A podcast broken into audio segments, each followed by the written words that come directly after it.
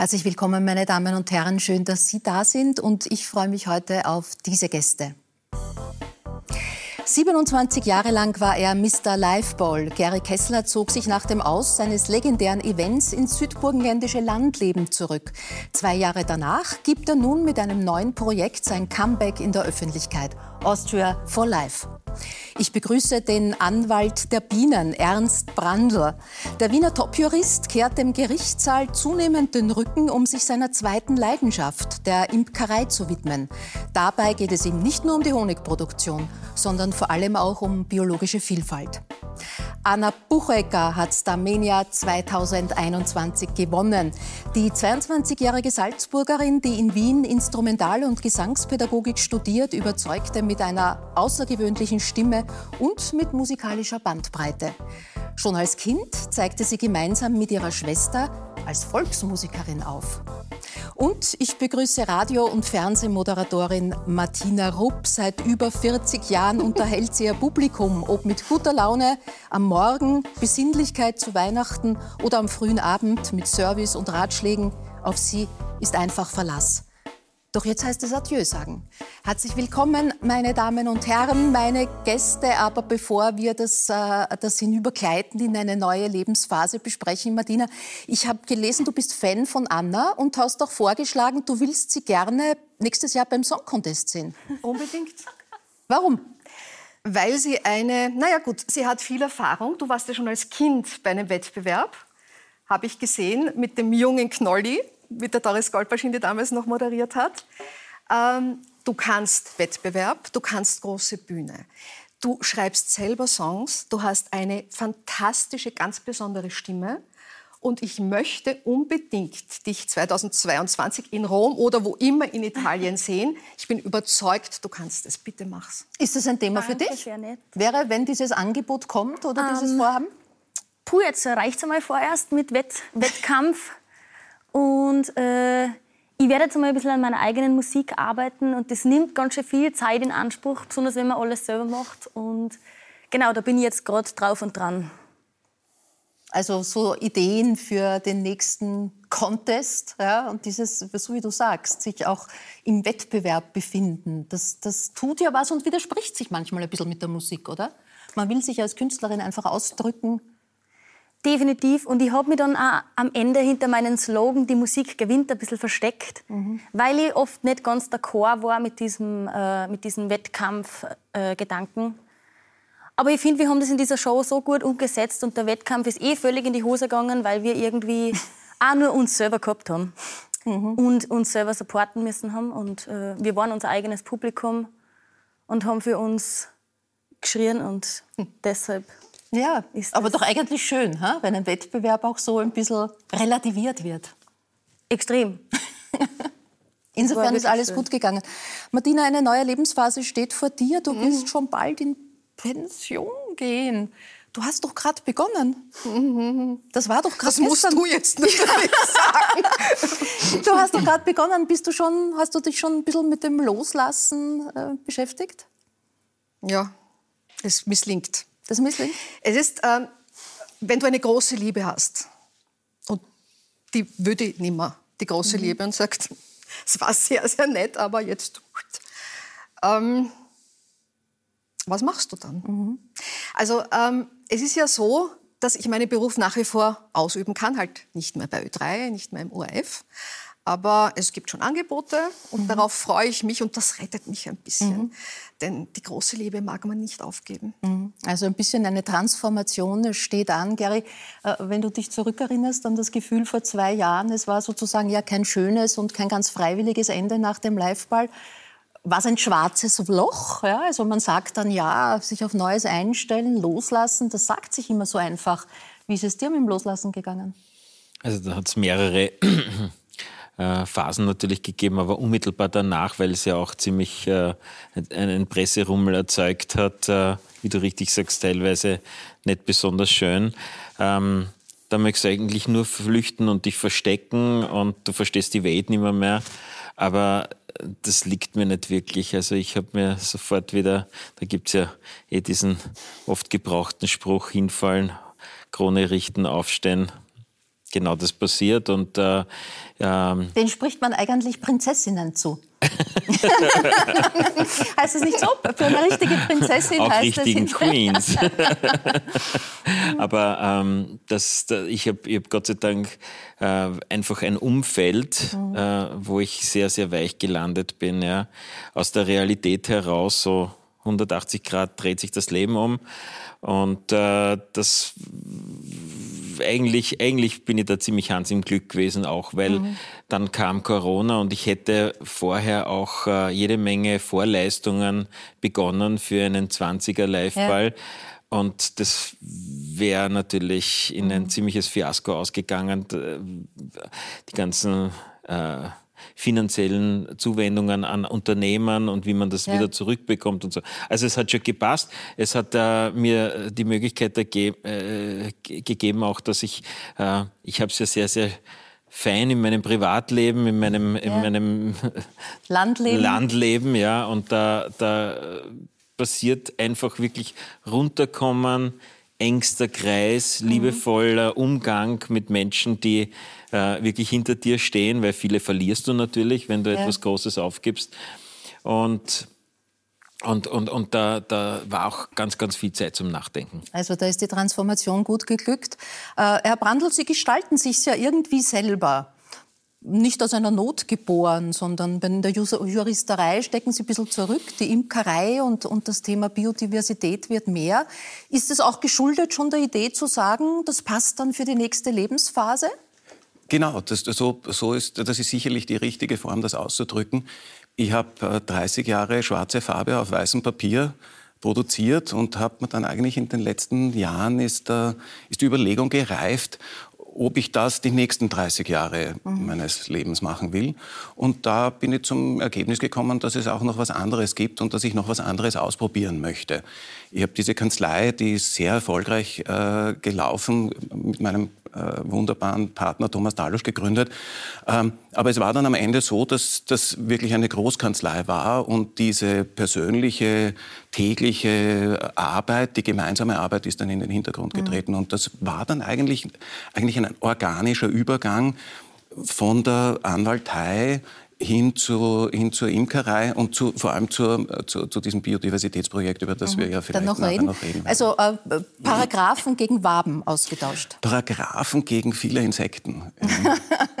Werden wir dann noch reden, was da besser ist. Anna, äh, möglicherweise am Anfang einer Karriere, die gerade aufgeht. Wenn du hier jetzt Menschen über das Loslassen äh, hörst, ist das in, mit 22 auch schon ein Thema oder äh, gar nicht? Ähm, ja, ich habe äh, bin ja damit konfrontiert worden, eben jetzt auch die, die letzte Zeit, wo ich da im ORF viel war und ich habe da auch durchaus, äh, ich bin dem sehr kritisch gegenüber gewesen und ich habe mich da auch ähm, ein, ein bisschen in dieses, äh, wann lässt man den Jüngeren einen Job über? Mhm.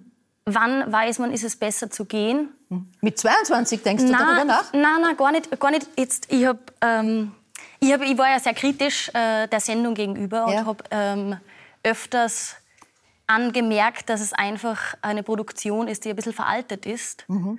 Und ich habe mir da kein Blatt vor den Mund genommen und ich habe da viel eben drüber nachgedacht, weil ich glaube, dass es einfach, man spürt es eh selber am besten, wann es Zeit ist zu gehen glaube ich. Aber das, das sage ich jetzt einfach, weil ich 22 bin und weil ich natürlich nicht in der Situation bin.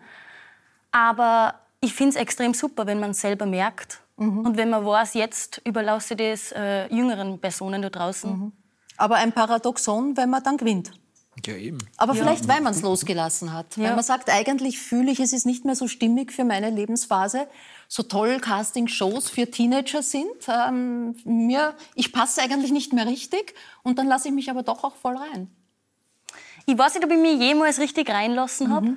Ich glaube, es ist einfach passiert und ich glaube, dieses Paradoxon hat auch vielen Menschen gefallen. Mhm. Und deshalb ist es vielleicht auch dazu gekommen, dass ich das äh, gewonnen habe schlussendlich. Mhm. Aber es war natürlich eine riesengroße und eine super, super Erfahrung. Ich habe einen, mhm. einen großen Rucksack dabei mit ganz vielen Erinnerungen und netten Menschen. Mhm. Äh, Martina, am, am, am, am, Beginn deiner Fernsehkarriere und davor war ja schon Ö3, stand äh, gewissermaßen auch ein Casting, aber eigentlich ein zufälliges Casting, das du damals für Ohne Maulkorb gemacht hattest. Mhm. Also es kam sozusagen nach dem Motto, unverhofft kommt oft. Ja, allerdings die damalige Partnerin von Peter Resetaritz, der Ohne Maulkorb moderiert ja. hat, ähm, die ist erkrankt und äh, man hat bei Ö3 angerufen, Ohne Maulkorb, sehr kritische Sendung, sehr kritische Jugendsendung und hat gefragt, bei der Jugendsendung damals gibt es irgendjemanden, der da morgen einspringen kann, halbwegs präsentabel fürs Fernsehen. Und dann haben sie mich gefragt, magst du das? Auf Königelberg fahren und da was moderieren? okay. Die ein, zwei Mal, ist doch wurscht. Die ein, zwei Mal. Und das hat dann so ausgeschaut, äh, wir schauen ganz kurz rein. Für sie ist aber dankenswerterweise eine Kollegin von Ö3 eingesprungen, damit ich nicht ganz allein auf unseren sechs Sesseln herumsitze. Die Martina Rupp, vom Ö3 Freizeichen. Hallo. Servus, Peter. Sag, wie fühlt man sich eigentlich so, wenn man statt mit einem Mikrofon so mit der Kameraoptik plaudert? Ja, neu, aber gar nicht so schlecht. Man muss es ganz einfach ausprobieren, glaube ich. Neben dem Yoko Ono-Porträt gibt es heute noch einen Film, in dem die Akteure eher zu den Altvorderen gehören. Wir haben nach langen Forschungsarbeiten in der Jugendszene herausgefunden, dass Jugend eher eine Charaktereigenschaft ist, die mit dem Geburtsschein gar nicht so viel zu tun hat. Wir präsentieren euch die wilden Alten. Lass uns über diese Forschungsarbeit reden. Da war ich, da muss ich sagen, ein Jahr älter als du, Anna. Ja, ja frech. Hab, du warst da zu zweit dort, habe ich gesehen. Ich habe gerade hab grad, ja, hab meine Tochter geboren gehabt mhm. oh. und äh, hatte null Kohle, weil ich war im Karenzjahr, also nur das, das Karenzgeld. Und diesen Pulli, den man da sieht, den hat meine Schwester gestrickt. Aha. Hätte nichts zum Ansehen gehabt fürs Fernsehen. So war das. so war das damals, aber lass uns über die, äh, über die Forschungsarbeiten kurz reden, die du angesprochen hast. Dass Jugend keine Frage des Geburtsscheins ist ist. Ähm, stimmt das vom Gefühl her für dich auch heute? Unbedingt. Und hat dich auch diese Branche und dein Umfeld jung gehalten? Ich hoffe. Ich hoffe, dass ich, dass ich geistig, sagt man dann immer, ja, ich gehe in Pension, aber ich bin ja so jung, geistig jung geblieben. Das erspare ich uns. Ich wollte äh, noch etwas, auf etwas zurückkommen, das die Anna gesagt hat.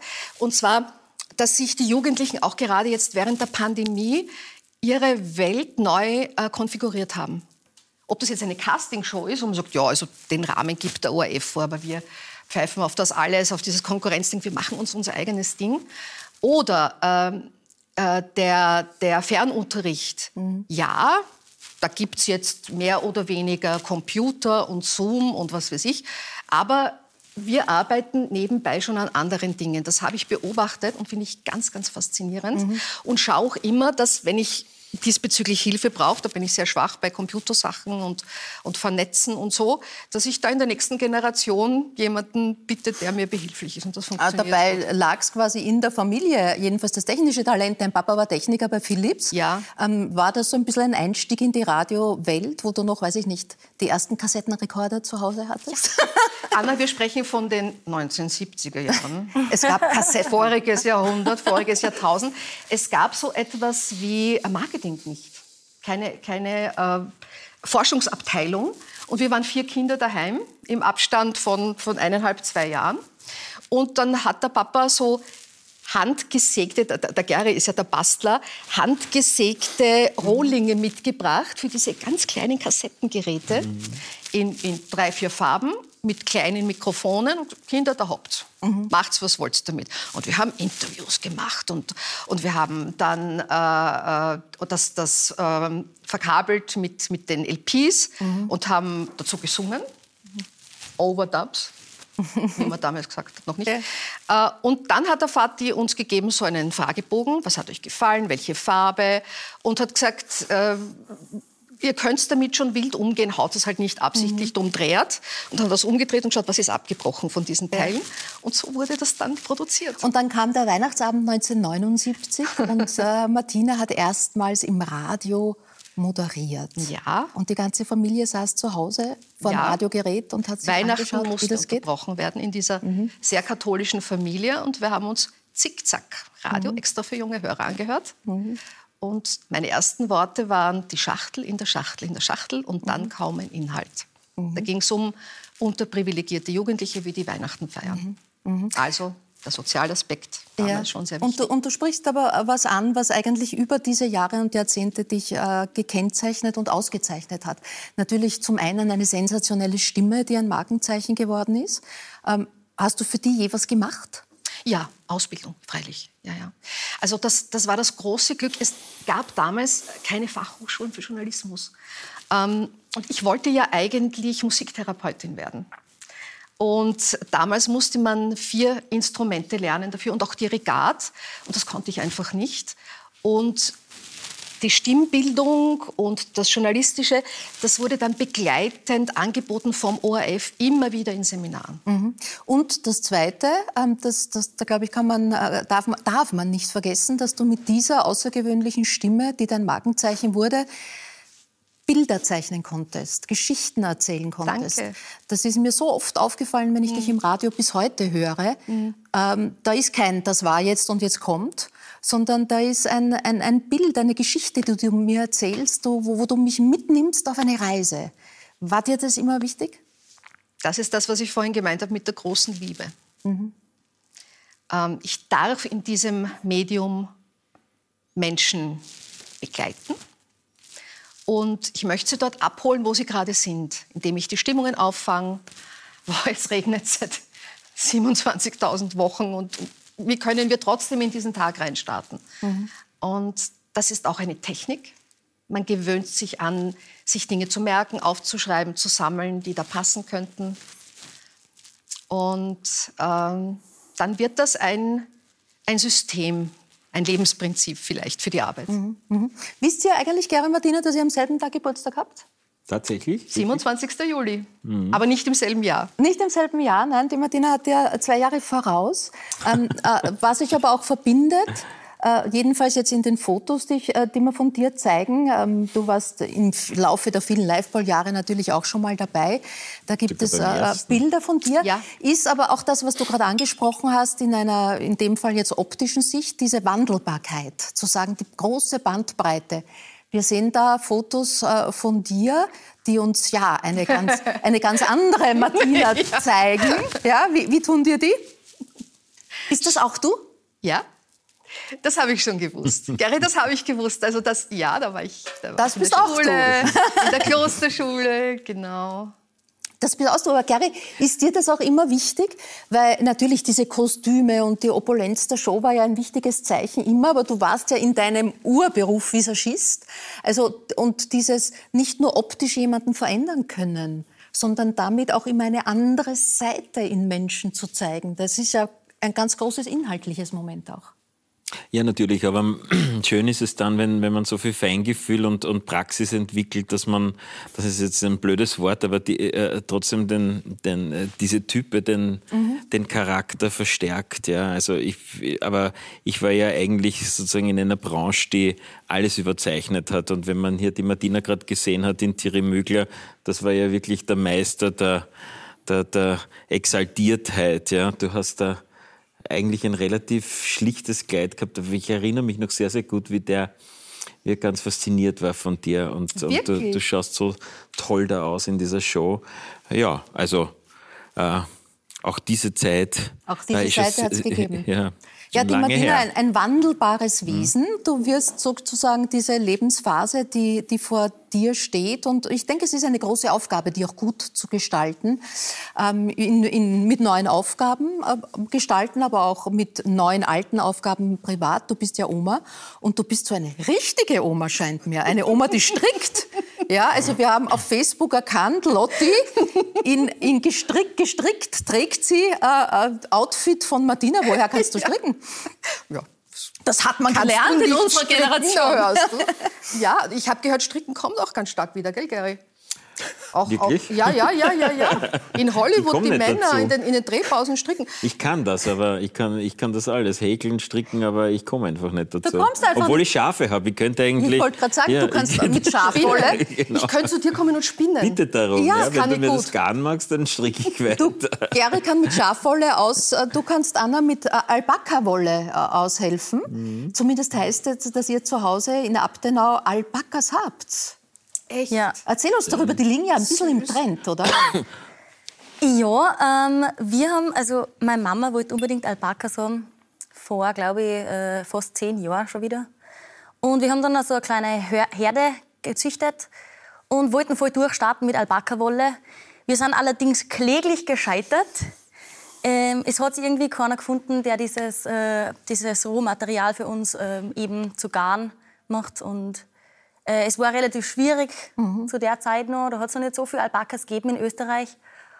Und ja, jetzt haben wir auf zwei reduziert. Wir haben jetzt nur zwei Hengst. Ähm, und mhm. genau. Die werden sie nicht vermehren. Ah, und das ist auch gut so. Naja. Ja, aber diese, dieses ähm, wieder zur Natur, sich in und mit der Natur beschäftigen, dazu äh, gehören Tiere, die ja fast therapeutisch eingesetzt werden. Äh, Alpaka-Wanderungen zum Beispiel gibt es. Bei Ihnen sind es die, äh, die, die, die, Bienen. Das, das tut ja was mit den Menschen, sich da wieder ganz äh, basic einzulassen da ist nichts digital, da ist nichts, was man verschieben kann, sondern die brauchen mich jetzt und gleich.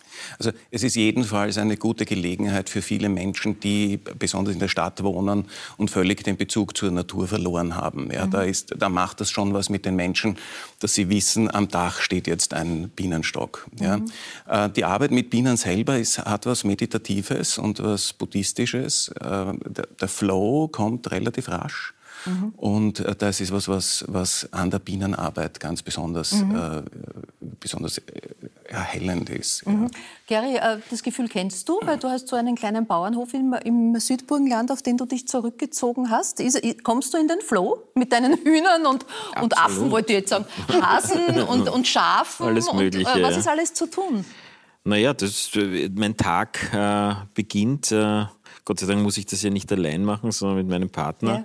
Ja. Ähm, bevor irgendwas noch passiert, wird da mal aufgekocht für die Hühner. Also die werden da nicht nur einfach mit Körneln abgespeist, sondern da wird ganz, ganz fein gekocht und, und Karotten geraspelt und, und, und. Und die, mhm. wir werden dafür belohnt mit wunderbaren Eiern, die so köstlich sind und frisch. Ja, und, äh, und dann kommen die anderen Tiere dran. Ja. Wir, haben, wir haben auch jetzt zum Beispiel einen, ein, ein, ein, ein Lamm, das nicht angenommen wurde und wo die Mutter zusätzlich noch den, den Fuß gebrochen hat. Das haben wir wirklich mit Flascherl aufgezogen. Das heißt also, ich weiß ganz genau, was das heißt, Barbara, alle drei Stunden aufstehen und mhm. sein Baby zu füttern. Mhm. Auf jeden Fall, äh, Tiere sind einfach was Wunderbares und ich war mein Leben lang immer mit Tieren zusammen sie danken es dir einfach, wenn du gut zu ihnen bist und, äh, und, und auf eine ganz, ganz ehrliche Weise. Du spürst auch sofort, wenn sie Angst haben oder misstrauisch werden. Ja, also da, du baust eine Beziehung auf, die du auch zerstören kannst. Du hast die Verantwortung eigentlich, äh, eine große Verantwortung, dass den Tieren eben gut geht. Aber du sagst gerade, du warst dein ganzes Leben mit Tieren zusammen. Also vielleicht unter dem Motto, Gottes Tiergarten ist groß. Du warst in, in Paris, äh, du warst mit den Stars. Wir kennen Bildern, viele Bilder vom schillernden Gary Kessler oder vom Gary auch in einer schillernden Welt. Wo waren da die Viecher? das hat sich damals wirklich tatsächlich nur auf, auf Hauskatzen reduziert, aber mhm. dafür eine ganze Menge in meiner Pariser Wohnung. Ähm, und Katzen können ganz gut alleine leben auch. Und mhm. äh, wenn, wenn, wenn, wenn der Besitzer dann am Abend kommt, dann äh, ertragen sie es, dass sie ein bisschen abgeknuddelt werden. Aber dann zeigen sie auch, es reicht. Ja. Mhm. Also das, das hat dann ganz gut funktioniert. Ja. Und äh, ja, äh, ich, ich, natürlich wäre ich immer auf, auf, auf diese ganze Glamour-Seite angesprochen. Ich äh, habe es auch geliebt, weil es sehr, sehr mhm. kreativ ist, weil, weil die Fantasie unendlich ist, ja, aber man, man, man muss auch dafür wirklich sehr, sehr hart arbeiten und es gelingt nur ganz wenigen mhm. nach vorne zu kommen und ganz oben an die Spitze und deswegen äh, ist es auch bei dir so, dass ähm, auch wenn man auch viele, viele bekommen diese Chance auch nicht, bei so einer Show mitzumachen. Das ist auch hart und tough, aber man muss es auch mit Demut annehmen. Und äh, das gehört zur Professionalität dazu und alle seine Chancen zu ergreifen im Showbiz. Ja. Und da habe ich auch nichts ausgelassen. Ich mhm. wundere mich oft sehr, wenn, wenn, wenn, wenn so eine Phlegmatik sich einstellt, gerade bei jungen Leuten, die noch dazu in einen kreativen Prozess kommen. Da gibt es entweder die, die, die, wo ich sage, wow, so weit war ich gar nicht, wie ich jung war. Ja, die geben Vollgas. Und dann gibt es halt die, die, und das leider Gottes auch viele Work-Life-Balance, ja, und, und, und Basis. Also, ähm, ich, äh, Aber ist das nicht durchaus auch eine positive Entwicklung oder sagen wir Absolut, so eine Entwicklung, absolut, die man auch ja, positiv ja. sehen kann, dass viele ähm, junge Leute dieser nächsten Generation sagen, beim Gehecheln meiner Eltern möchte ich nicht mittun?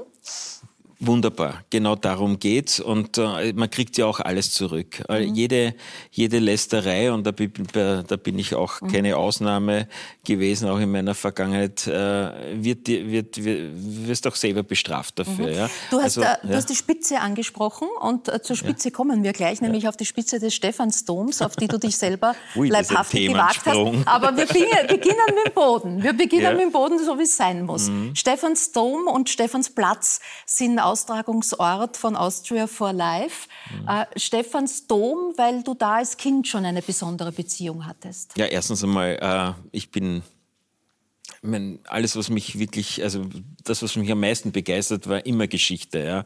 Und, und auch damit die Architektur, die verbunden ist, oder die Musik, die damit verbunden ist.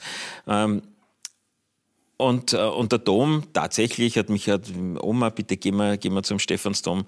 Aber er ist, er, ist, er ist das Wahrzeichen unser aller zu Recht. Ja. Er ist zwar natürlich von der Kirche verwaltet und, äh, und äh, es haben auch die Habsburger da quasi den, den ersten Schritt getan, aber gebaut wurde er wirklich von den Wienern und von den Österreichern und deswegen ist er zu Recht unser, unser Wahrzeichen. Deswegen ist auch der Nullpunkt im Südturm, der Vermessungsnullpunkt und die Bummering ist zu Recht unser Herzschlag. Und, ganz oben ist Und die Spitze, der goldene, Apfel, Kugel, ja, der goldene Apfel, das ist jetzt mein. Ziel. Ja. Ja, also dieser, Ziel. ich sage goldener Apfel, also eigentlich ist eine Bezeichnung von Kara Mustafa, Mhm. Der zweiten Türkenbelagerung. Und, und dieser Knauf oben, äh, der fasziniert mich. Der, der ist auch eine Zeitkapsel. Mhm. Immer wenn der der Doppeladler oder es war sogar ein Sichelmond einmal oben, Mhm. äh, was aber äh, rein ein Zufall war. Ähm, immer wenn das restauriert wurde, hat man Gegenstände hineingelegt. Also da, tatsächlich hat der Toni Faber 2008, ich glaube, äh, Euromünzen, Tageszeitungen und ein Handy hineingelegt. Mhm. Und die Person davor war schon der Kaiser Franz Josef. Ja. Also es ist so ein Symbol für die, dass wir uns nicht so wichtig nehmen in dieser Zeit. Wir müssen so aufpassen. Wir sind so an, eine, an einem Scheidepunkt. Und deswegen ist diese Kugel für mich so, also es ist eigentlich ein, ein Oktogon, äh, ein, ein Symbol dafür, äh, einer zukünftigen Generation was mitzugeben. Ja, aber Und- mitzugeben, und- eine ja. Zeitkapsel, in die man was hineinlegt. Ihr habt jetzt kurz die Möglichkeit, in eine Zeitkapsel was hineinzulegen. Martina, wenn wir die jetzt öffnen und da soll was rein, was, wenn in 100, in 200, in 300 Jahren geöffnet wird, etwas über uns aussagt, was würdest du da reinlegen? Bilder von Autos, äh, Städten mit Autos. Das werden historische Aufnahmen sein. Die Menschen werden fassungslos sein, wie da alles zugeparkt ist. Also denk, du denkst in die Bereiche, wo du äh, eine große äh, Veränderung quasi erwartest in ja. der nächsten Zeit. Dann die Überlegungen, ob man die Umwelt wirklich schützen soll, ob es den Klimawandel wirklich gibt. Also so, so eine kleine Zusammenfassung, so eine kleine, kleine Broschüre. Es ist die Frage, welche Medien werden dann noch konsumiert werden können, gelesen werden können. Wahrscheinlich Schrift wird, wird gut sein. Mhm. Wird, es, wird es Papierschrift noch geben? Eine Zeitung Es vielleicht? man wird es noch, man, ja, man, man Oder wird es Buch. noch lesen können.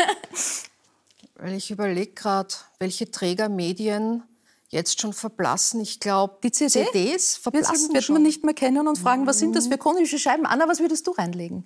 Irgendein Ding, wenn man es in 300 Jahren aufmacht und sich sagt, was, was war das? Was, hat das? was sagt uns das über die Menschen von früher? Ich würde gern, äh, jetzt, wenn wir da so sitzen, eine Bienenwabe eine legen. Deine Aufklärungsarbeit würde ich gern reinlegen. Die Stimme von der Martina und ein bisschen Musik von mir vielleicht. Ja, super. Der Herr Brandl, was, was, was würde über uns als Menschheit im Jahre 2021 was aussagen? Also ich glaube, das, was jedenfalls rein sollte in diesen Behälter, ist Saatgut. Ja, Saatgut von vielen verschiedenen Pflanzen. ähm, insbesondere denen, die gefährdet sind. Ja, also ja. die Diversität, die ja. auch Kern Ihres Projekts ist. Also da haben wir schon ein bisschen was. Und der Stephansdom ist gewissermaßen auch der symbolische Ausdruck. Du wirst eben am Freitag ab 22.30 Uhr in einer großen Show äh, am Beispiel des Niedergangs und des Aufstehens ähm, das Gefühl dieser Zeit, nach der, hoffentlich nach der Pandemie, äh, für die Menschen, die in eine Notlage geraten sind, jetzt ähm, äh, darstellen mit, mit tollen Illustrationen, mit Projektionen auch wieder mit Kostümen. Wir sehen einige Promis in, in schwarzen Kostümen. Warum das? Das ist eine Anfangsszene in der Ouvertüre. Wir werden die Augustin-Variationen von Hummel als Ouvertüre haben und die Zeit führt an und das beginnt mit einem wunderschönen Kästner-Gedicht über die Zeit und diese vielen österreichischen Promis werden dann am Spendentelefon sitzen und am Anfang sind sie schwarz gekleidet von der die Vera Russum ist eine gotische Gräfin. Das geht bis zu bis über den reichen äh, Renaissance-Kaufmann bis zur armen. Alfons, glaube ich, habe ich gesehen. Die Nicole Beutler, der ganz ja, tolles viele, Kostüm. Viele, viele tolle Kostüme. Aber das ist gerade einmal der Anfang. Aber wir sind mhm. froh, dass es eben ermöglicht wurde, dass wir dieses Callcenter haben. Also man kennt es von Licht ins Dunkel. Und deswegen ist eine die Bühne ist ziemlich beachtlich, es ist 30 Meter, also es hat schon Liveball-Dimensionen, was da passiert. Es ist nur ein bisschen surreal, mhm. weil ja kein Publikum vor Ort sein wird. Es ist niemand, eine riesige, eine riesige Live-Fernsehaufzeichnung. Ja. Und wir hoffen natürlich, dass, dass, dass ganz Österreich zusieht dabei und, viel Geld und fleißig spendet. Für ja. Österreich, und, und für Österreich, das Österreich ist sozusagen ist euer ja, Partner mit äh, den Sexhilfsorganisationen, die da die Plattform sind. Und äh, um das Ganze auch äh, in die Öffentlichkeit zu bringen, hast du Anfang Mai dich entschlossen, gemeinsam mit Dompfarrer Toni Faber den Stephansdom zu besteigen. Ich habe es schon angesprochen. Mhm. Äh, wir haben kurz danach telefoniert und du mhm. hast gesagt, ich habe Muskelkater der kam erst Stunden später, aber du hast so viel Adrenalin. Du, du musst ja da, das ist wie 100 Klimmzüge machen. Ja. Also es gibt ein, das sogenannte Angstloch.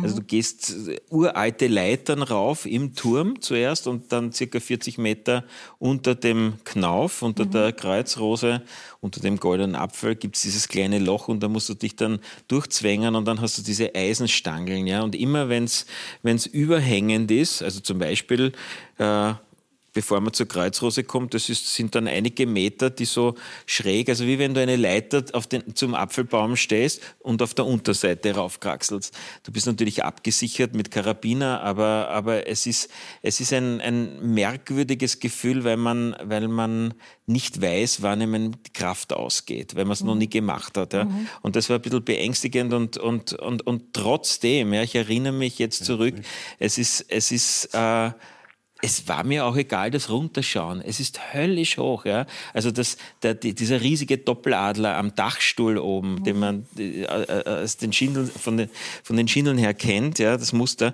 ist plötzlich winzig klein, weil der Turm so riesig ist. Er war ja immer der höchste Turm der Welt. Ja. ja? Und, und, und ich kann mich erinnern, das war mir alles wurscht.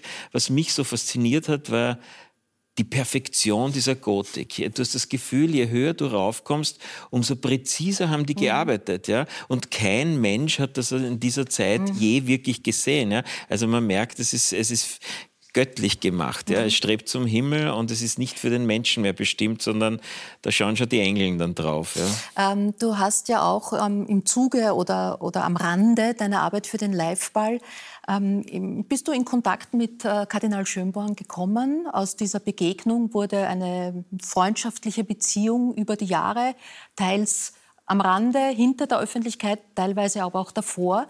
Ähm, wie hat er dir geholfen, äh, diese Glaubensfrage für dich auch wieder neu zu vertiefen und zwischen Glaube und Kirche aber auch durchaus zu differenzieren, gerade jetzt vielleicht in Zeiten, wo äh, es Signale aus dem Vatikan gibt, äh, etwa Homosexuelle nicht zu, zu segnen? Das ist ein Schlag ins Gesicht und gleichzeitig aber zu sagen, meinen Glauben, den bewahre ich mir. Ja, erstens einmal hat ja die Firma Kirche nicht unbedingt äh, mit, dem, mit dem inneren Glauben zu tun. Und äh, das Gespräch über, über Glauben tatsächlich mit dem äh, Erzbischof von Wien, also mit Kardinal Schönborn, ist, äh, ist für mich etwas ganz, ganz Wichtiges.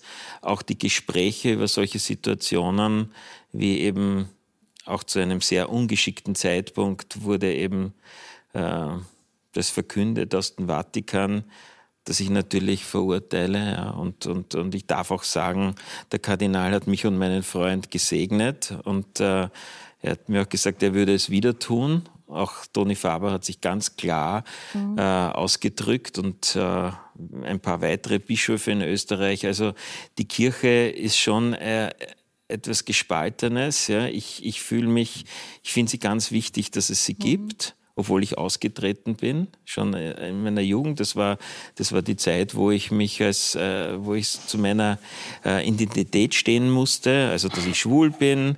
Die, die, ich war einer der ersten mit einer HIV-Infektion, noch bevor man wusste, dass es das gibt es war die Zeit von Groa, mhm. der Skandal um Groa und, äh, und, und ich konnte damit überhaupt nichts mehr anfangen. Mhm. Ja. Und, und, und trotzdem über die Jahre, ja, was ist Gott? Ja? Gibt es ihn wirklich? Äh, äh, Phasen des, des tiefen Glaubens, des Zweifels, auch, auch Phasen des Ablehnens. Ich war dann auch sehr beruhigt, wie ich äh, mitbekommen habe, dass selbst Bischöfen so geht, ja, in, dieser, in diesen verschiedenen Aggregatzuständen. Aber letztlich, letztlich äh, sind da viele Werte dabei, äh, die nicht von Menschen geschrieben sind, ja, die, mhm. die, uns, die uns leiten sollen. Und ich versuche mich dran zu halten. Ganz einfach, äh, da steht natürlich ganz oben die Liebe. Mhm. Und äh, ich glaube, wenn man die auf, auf unterschiedliche Art und Weise leben darf und kann, äh, dann tut man sich einmal selber mal ganz was Gutes im Leben. Und mit ja. den zehn Geboten kommt man an sich ganz gut durch. Matthias, du hast vorher gesagt, du kommst aus einer sehr katholischen Familie, ja. Äh, bist sehr katholisch erzogen, dann auch zu den Ursulinen gegangen. Ja. Ähm, wie hat dich das geprägt? Sehr, ähm, sehr. Das war das Lebensprinzip unserer Familie. Also jeden Sonntag in die Kirche, jeden Feiertag. Ähm, ich war Jungchauffeurin. Ich war dann später bei meiner Tochter, die sogenannte Tischmutter, bei der Erstkommunion. Und habe aber gleichzeitig bei Ö3 die Sex-Hotline moderiert. Mhm. Und schwere Verwerfungen. Ein, ja, aber ernsthaft. Eine dieser Tischmütter hat gesagt, da waren wir, da waren wir unsicher, ob die Kinder in diesem Brautkleidchen dort zur Erstkommunion gehen sollen oder in diesen Kutten, die damals schon, wir sprechen von den 80er Jahren, äh, aufgekommen sind. Und ich habe gesagt, ich finde das schon gut, dann ist der Unterschied nicht so groß zwischen mhm. Mädchen und Buben. Und sie hat gesagt, äh, eine, die im Radio über Sex redet, die soll da überhaupt den Mund halten. Und doch, doch schon her. Mhm. Da geht es um die Liebe, um die Nächstenliebe, eindeutig um was Höheres, um was Größeres. Und dann war es bei mir ganz genauso wie beim Gary diese, diese Skandale, mhm. diese Pädokriminellen, die von der Kirche jahrzehntelang lang gedeckt wurden und noch immer gedeckt werden, die haben mich dann auch bewogen, auszutreten. Mhm. Herr Brandl, wenn wir bei der Kirche und beim Glauben sind, Sie wissen, wer der heilige Ambrosius ist. Ja, selbstverständlich. Ja. Nämlich? Der, der, Schutzpatron der Imker. Ja. Gut, äh, irgendein neues Schlupfloch äh, sozusagen in Ihr Thema musste ich finden. Aber bleiben wir vielleicht, bleiben wir vielleicht, nehmen wir den Heiligen, nehmen wir den Heiligen. Irgendeinen Heiligen gibt es für jeden.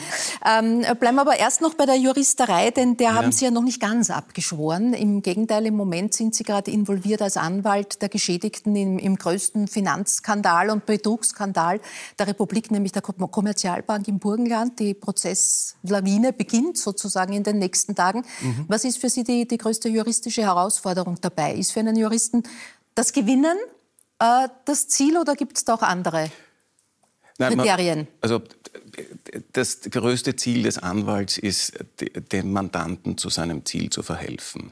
Ja.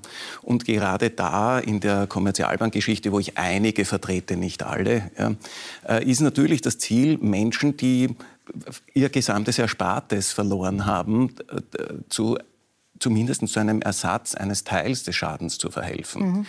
Und wenn man sich so anschaut, welche Fehler da gemacht wurden, dass die Aufsicht eigentlich einen Tipp bekommen hat, was, dass, dass da was schief läuft und nichts unternommen wurde, dann motiviert das natürlich. Mhm. Und das gibt dann auch sozusagen noch einmal einen Kick als Anwalt weiterhin tätig zu sein, was ich ja ohne dies für die innerhalb des Kanzleiverbundes noch weiter bin. Ja. Ähm, und das ist schon eine große Motivation. Ja. Aber Sie haben Ihren inoffiziellen Titel oder die Bezeichnung Anwalt der Bienen äh, sozusagen nicht nur auf journalistischem Weg erworben, sondern durchaus auch auf äh, rechtlicher, haben ein Buch äh, Das Recht für Imker herausgebracht und auch, für, auch da ist vorausgegangen, dass Sie einen spektakulären Prozess gewinnen konnten. Worum ist es da gegangen? Ähm, also ich nehme an, Sie sprechen auf den äh, Fall des Apfelbauern genau. an, der in Kärnten in die am Tag in die Blüte gespritzt hat, wo er ganz genau gewusst hat, dass dort Bienen fliegen werden.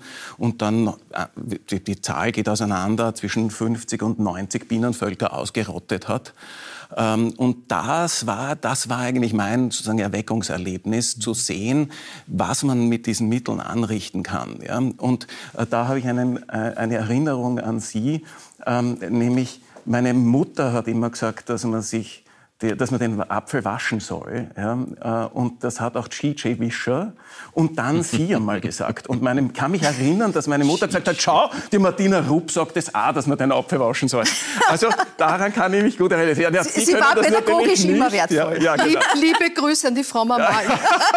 die ist leider schon tot. Oh, Aber, Entschuldigung. Nein, nein, kein Problem. Oh mein Gott. Ähm, also das, das war schon, und, und das, was wir sehen, ist, dass heute ein Apfel, ein konventioneller Apfel aus dem Supermarkt mit 32 Pestiziden behandelt wurde, die mhm. nicht nur außen auf der Schale sind, Meine sondern nicht. systemisch wirken. Mhm. Und ähm, und da bin ich dann hineingekippt, eben aufgrund der Arbeit mit den Bienen, dass das ja nicht nur die Bienen sind, die da gefährdet sind, sondern ganz viele Wildinsekten, von denen ja. wir keine Wahrnehmung haben, keine direkte, die keine Lobby haben, so wie die Honigbiene, und die man sich, um die man sich kümmern muss. Mhm. Und das war eigentlich dieser Fall. Das war dann ähm, sozusagen die Spange von der Juristerei ja, zum. Ja, also Sie haben diese Aufgabe sozusagen tatsächlich als Anwalt der Bienen übernommen. Genau, ja. Das ist gar nicht, äh, das ist viel mehr als ein Titel.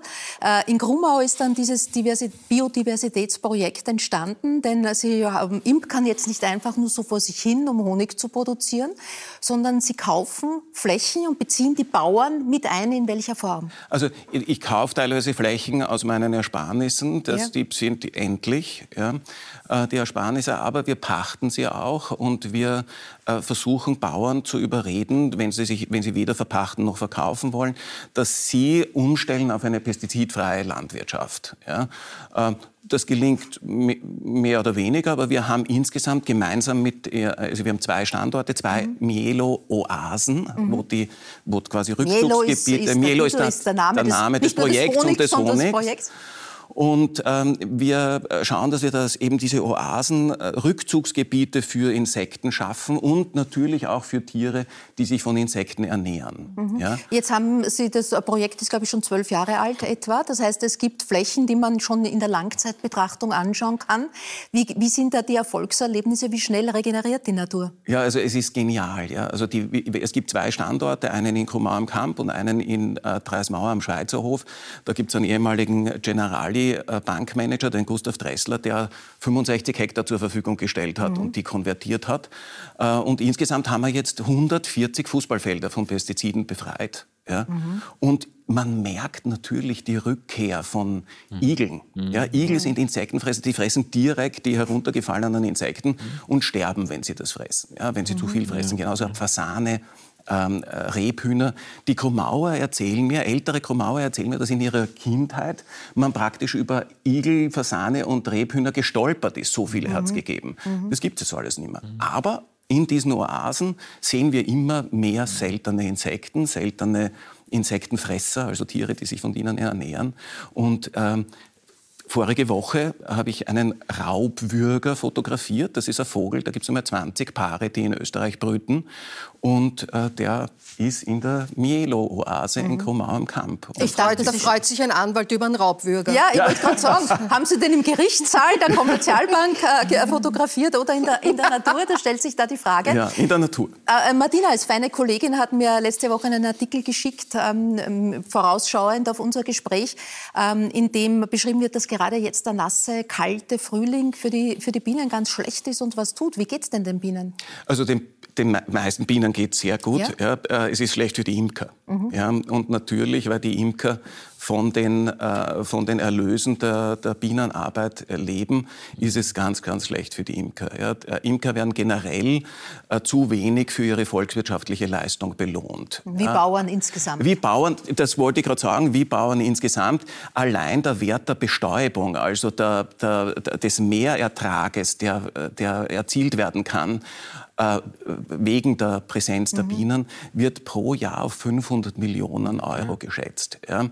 Und da sehen wir auch schon, das kriegt aber kein Imker ersetzt. Ja. Mhm. Also wenn manche Imker sind tatsächlich angewiesen auf den Honigertrag und denen geht es natürlich schlecht, weil der gesamte mhm äh, Frühjahrshonig jetzt von den Bienen selbst konsumiert wird. Mhm. Ja? Äh, Im Moment diese Woche gibt es im ORF den Schwerpunkt Mutter Erde äh, mit dem Thema Artenvielfalt, aber eben auch die große Bedeutung und die Wichtigkeit äh, des Artensterbens. Das mhm. ist ja die andere Seite dieser Medaille. Was auch für die Bienen gilt, da gibt es ja schon auch aus der Literatur und der Geschichte äh, viele bedeutende Sätze. Ich glaube, Einstein wird zugeordnet, der Satz, wenn die Bienen sterben, stirbt die Welt. gerade die Wildbienen haben da eine besondere Bedeutung. Und warum ist die jedenfalls so weitreichend?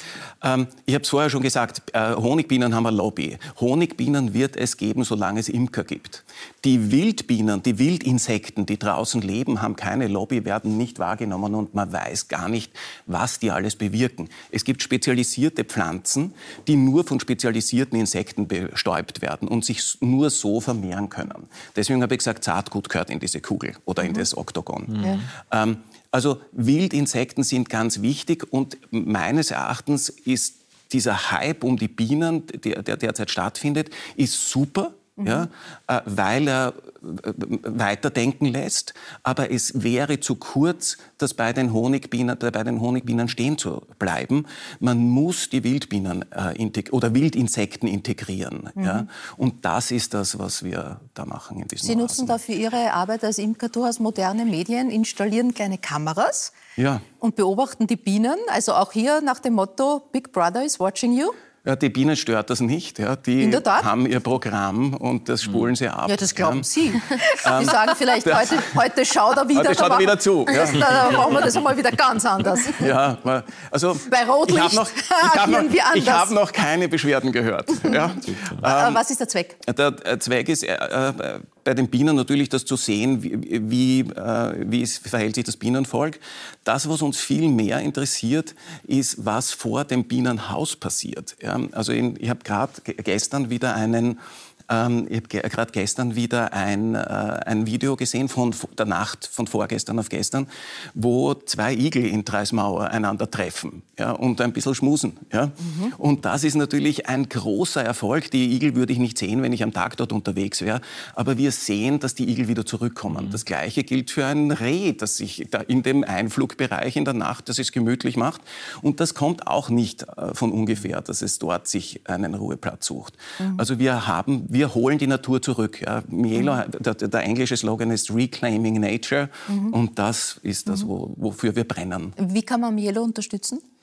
Ähm, also Mielo ist ein, ein äh, Projekt, das hauptsächlich für äh, Unternehmen äh, mhm. geschaffen ist. Ja.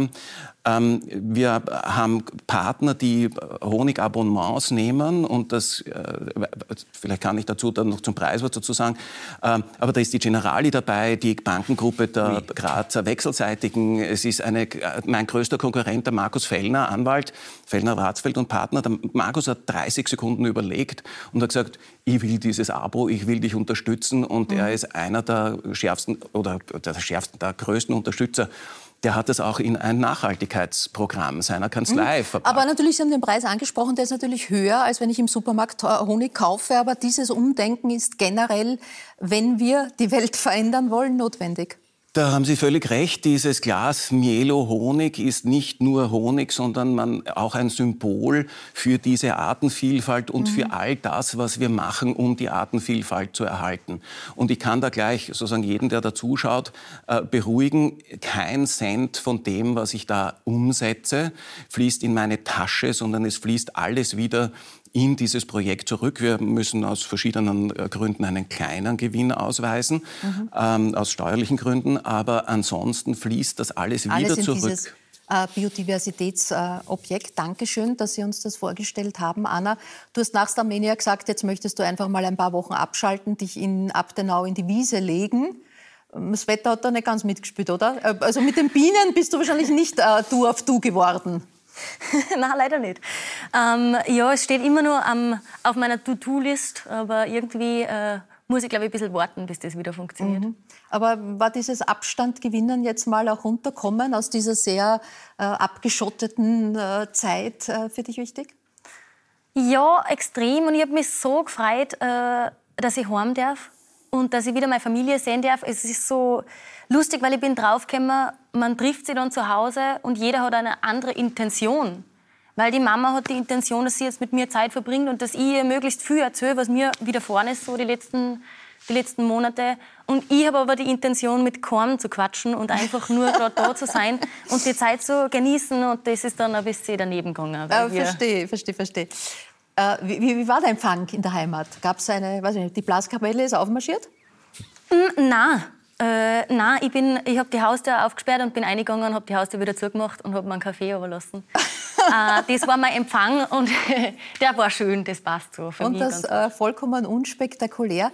Du hast ja wirklich mit der Musik schon sehr, sehr früh begonnen. Also es gibt äh, Fotos als, als Sechsjährige, wo du mit deiner älteren Schwester schon aufgetreten bist, auch ähm, Buchecker Dirndln habt ihr damals äh, geheißen. Und das war eher die volksmusikalische Note. Was, was habt ihr da Genau. Also betrieben? die Volksmusik war so mein erster, mein erster Sprung in, die, in meine Musikkarriere, in meine überschaubare. Und äh, meine Schwester hat quasi, war meine erste Lehrerin und äh, war eine sehr strenge Lehrerin mhm. und hat mir viel beigebracht.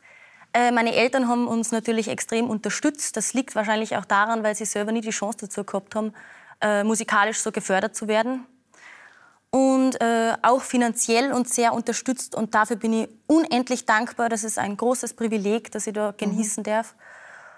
Und ja, so bin ich zur Musik gekommen und ohne meine Schwester hätte ich es wahrscheinlich auch nicht so gut umsetzen können. Mhm. Du hast äh, deine Schwester auch im Laufe von Starmania immer wieder erwähnt. Die äh, dürfte sehr wichtig für deinen Weg gewesen sein. Was hat sie dir denn konkret so alles mitgegeben und, und, und gelehrt? Äh, ja, wir sind äh, alterstechnisch relativ weit auseinander. Also sie ist äh, acht Jahre älter als ich. Und sie war natürlich deshalb immer ein riesengroßes Vorbild für mich und auch sehr zielstrebig und äh, sehr straight in ihren Ansichten und Meinungen. Und ich bin exakt das Gegenteil. Ich bin super quirlig äh, und, und äh, ungeduldig und ändert ständig meine Meinungen und bin jeden Tag jemand neuer und erfinde mich immer wieder neu. Und da war sie irgendwie ein, ein Fels in der Brandung und Genau, das habe ich sehr genossen, als Kind mit ihr da gemeinsam aufzuwachsen. Mhm. Die Musik war in Ihrem Lebensweg ja auch recht wichtig, Herr Brandl. Sie haben klassische Gitarre sogar vor dem Just-Studium noch mhm. äh, studiert. Was ja. davon ist geblieben? Ähm, die Erkenntnis, dass manches Mal die Begeisterung das Talent überholt. Ja. ähm, also äh, ich habe das gesehen, was du da gemacht hast, das war unglaublich. Ja. Und ähm, es ist äh, gut, wenn man dann auch erkennt, dass das Talent für andere Dinge auch wichtig ist. Ja, Martina, Musiktherapie hast du vorher gesagt. Ja. Hätte, wäre eine Idee gewesen, mhm. die Geschwister auch eine große Bedeutung für dich. Warum? Was hast du da sozusagen kombinieren wollen? Ähm, naja, die, die, große Liebe zur Musik, nach wie vor heute, also ein, ein Lebenselixier, ein Lebensmittel. Dann haben wir natürlich alle auch Gitarre gespielt, alle mhm. vier Geschwister und Chorgesang. Mhm. Ganz, ganz wichtig, eine große Liebe von mir. Da merkst du so, egal wo Musiker herkommen, aus welchem Land, aus welcher Umgebung, äh, welchen Stil sie, sie verfolgen, wenn sie zusammenkommen, sie sind richtige Musiker, geht sofort zack, zack, zack, zack, zack mhm. und sie können zusammen irgendwas machen. Und ähm, ich habe äh, mal gearbeitet mit sehr alten Menschen in der Steiermark und habe dafür recherchiert die alten Volkslieder aus der Steiermark weil ja das äh, Kurzzeitgedächtnis oft weg ist, aber das mhm. Lang- und Mittelzeitgedächtnis, mhm. wenn man das so sagt, weiß ich nicht, funktioniert. Und dann habe ich gemerkt, wie alles aufgeht, wie alles aufgeht. Der ganze Körper entspannt sich, die Augen strahlen und sie können alle mitsingen und sind textsicher. Das macht Menschen so glücklich und das mhm. würde ich gerne weitermachen irgendwie. Ja, das wirst du weitermachen, Anna. Äh, Sie haben in Salzburg inklusive Pädagogik mit Fokus auf Behinderung studiert. Also Sie kennen durchaus andere Lebensrealitäten als, als die Glamour-Welt äh, rund um Starmenia. Mit welcher Intention? Was haben Sie da auch mitgekriegt an, an Fähigkeiten, an Perspektiven, ähm, die ja, ja jetzt auch jetzt helfen? Ja, ich habe ein Jahr studiert und mhm. dann äh, wollte ich unbedingt wieder was mit Musik machen und bin äh, deshalb nach Wien gegangen. Mhm. Und es hat mich sehr interessiert und es hat mich auch sehr geprägt. Ich habe einen super Professor gehabt, der Herr Professor Schneider, äh, hat man extrem, der hat uns immer extrem viel Anekdoten erzählt von, ähm, er hat auch viel in Jugendheimen gearbeitet und mit äh, schwer erziehbaren Jugendlichen. Und er hat super Geschichten gehabt, die sehr prägend waren. Und es interessiert mich nach wie vor. Ich bin jetzt auch an der Uni mit Schwerpunkt äh, elementare Pädagogik. Mhm. Und wir haben da auch ein inklusives Projekt im Sommer, das wir machen werden.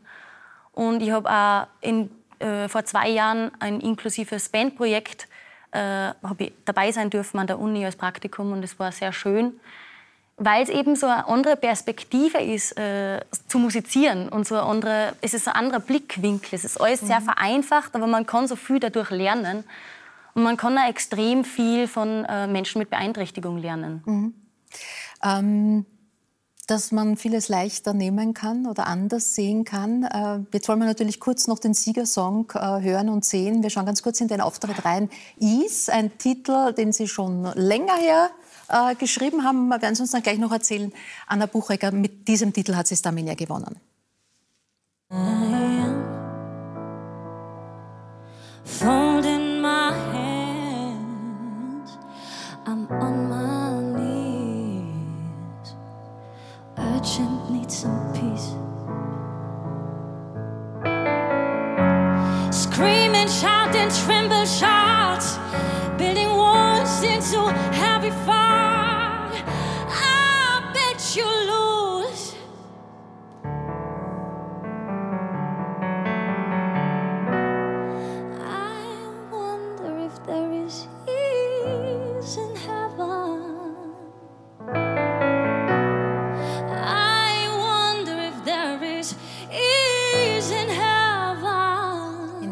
Stimmung, mit welcher Intention geschrieben, Anna?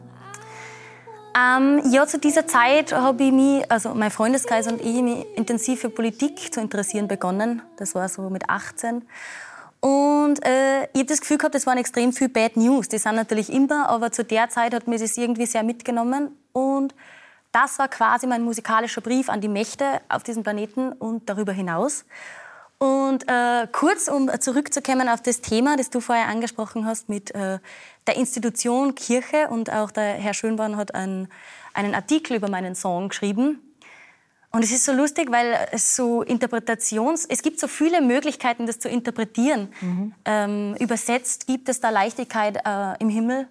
Und ich habe es äh, eigentlich ironisch gemeint, weil derjenige oder diejenige der, die da oben sitzt und äh, auf uns oberschaut, äh, ist es dann überhaupt noch leicht, so viel Leid auf der Welt zu sehen.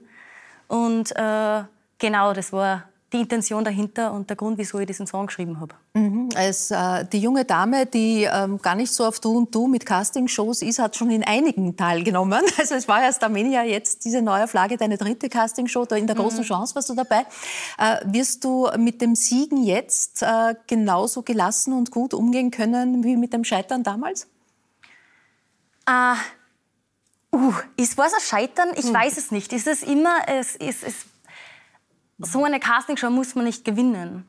Es geht ja nicht darum, dass ich jetzt ständig irgendwelche Castingshows gewinne und äh, mich dadurch bestätige, sondern es ist eine unglaubliche Bestätigung, dass Menschen für mich anrufen und dass Menschen mich anscheinend auch als Person sympathisch finden, weil es ist ja nicht nur um die Musik gegangen, selbstverständlich mhm. oder offensichtlich. Mhm. Und äh, das war meine erste Castingshow, die ich so wirklich wahrgenommen habe. Mhm. Mit allem und als junge Frau und äh, mit diesem ganzen Zahnrad, das hinter, dieser, hinter diesem Showbusiness äh, am Königelberg da steckt. Und es war extrem spannend. Mhm. Und äh, die Möglichkeit äh, mit Live-Publikum wird es ja jetzt hoffentlich geben. Davon gehen wir fest aus, denn im August wird es die Starmania Tour geben mit Anna und äh, ihren ja, Freunden, Freundinnen sind Freundschaften entstanden? Auf alle Fälle. Ja. Extrem gute Freundschaften auch. Und wir fangen am 31. Juli an in St. Pölten, glaube ich, wenn mich nicht alles täuscht. Ja, wir sind eine coole Truppe auf alle Fälle. Und es wird eine Gaude. Ja, da bin ich mir ganz sicher. Ich, ich, wir sind leider schon am Ende. Ich, ich sage danke meinen Gästen und Gästinnen fürs Dasein, für sich Zeit nehmen, für den Austausch. Und ich äh, sage äh, Ihnen danke fürs Zuschauen. Nächste Woche ist Feiertag. Da machen wir kurz Pause, aber eine Woche später sind wir wieder da. Dann mit der ehemaligen Politikerin Eva Klawischnik, die auf durchaus turbulente Jahre zurückschaut und sich jetzt selbstständig macht. Anna-Therese Lalic ist Fußballkommentatorin und wird jetzt bei der Fußball-Europameisterschaft eben auch die Spiele der Männer kommentieren. Ich freue mich auf Staatstheater Reinhard Haller und auf den Koch des Jahres Max Stiegel. Das also dann nächstes Mal. Für heute sage ich Dankeschön. Dankeschön. Danke auch. Auf Wiedersehen. Danke vielmals. Danke. Danke.